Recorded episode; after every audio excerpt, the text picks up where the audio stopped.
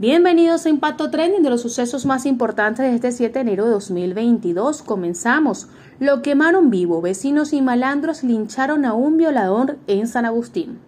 Peneveda de Baja alias El Pollito, presunto azote de Barrancas del Orinoco. En Táchira investigan la extraña muerte de un niño de 11 años por asfixia mecánica. Incautan armas y explosivos en la zona fronteriza del estado Zulia, en Colombia. Para ver más de esta y otras informaciones ingresa a nuestro portal impactovenezuela.com. También nos puedes conseguir en todas nuestras redes sociales. Quiero su acompaño. Desde Caracas, Dayana Kreis.